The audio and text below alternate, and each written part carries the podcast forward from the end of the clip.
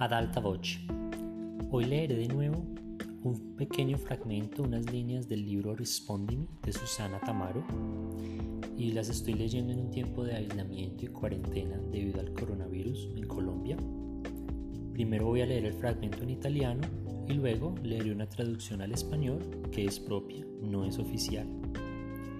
Mi ero sempre chiesa che cos'è l'amore, ma mai che cos'è la vita. Veniamo al mondo e siamo l'inno stesso della precarietà.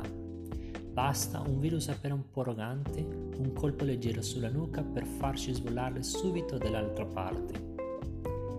Me he preguntado siempre qué cosa es el amor, pero aún más qué cosa es la vida.